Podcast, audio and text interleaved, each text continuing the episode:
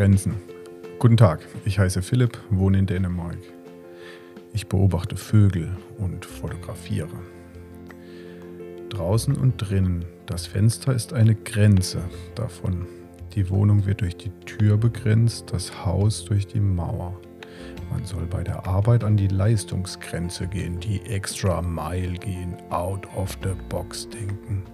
Kommunizieren, konsumieren über Landesgrenzen hinweg sich nicht grenzenlos volllaufen lassen und einer begrenzenden Ethik und Moral folgen.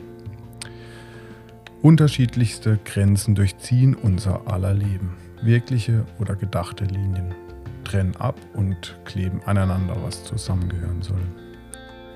Doch was liegt dahinter? Das ist ja eigentlich das Interessante. Verheißung, Abenteuer, Reichtum, Erfahrung Gleichzeitig schwebt über all diesen Grenzüberschreitungen die Strafe. Das fängt bei Adam und Eva an mit ihrem Apfelbaum und zieht sich durch die ganze Kultur. Der Titan Prometheus mit seiner unglaublichen Grenzübertretung. Erst betrügt er Zeus beim Tieropfern und dann bringt er noch den Menschen das Feuer. Zum Glück kommt Herakles und hilft ihm und befreit ihn von Kaukasus. Aber der arme Adler hat keine Leber mehr zum Fressen. Crazy Typ. Und dann die Transzendenz als Übertretung der Wahrnehmung. Rein geistig entstehend, sei es durch Nachdenken oder durch Drogen.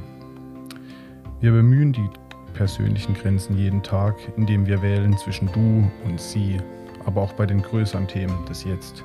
Gentechnik, Fleischkonsum, politisch korrekte Sprache. Jeder Fleck muss abgesteckt sein, innerhalb oder außerhalb. Das ist die Frage. Vögel in ihrer Vielzahl von Arten lassen sich am besten in den Grenzgebieten beobachten. Der Streifen zwischen Wald und Feld oder die Küste, wo Meer und Land aufeinandertreffen. An jeder Grenze passiert etwas. Dort treffen die Unterschiede aufeinander. Grenzen, sowohl sichtbare wie auch unsichtbare, entwickeln und verändern sich kontinuierlich. Grenzen sind eine Notwendigkeit für die Natur und den Menschen. Und sie sind auch schön, wie in den Seifenblasen.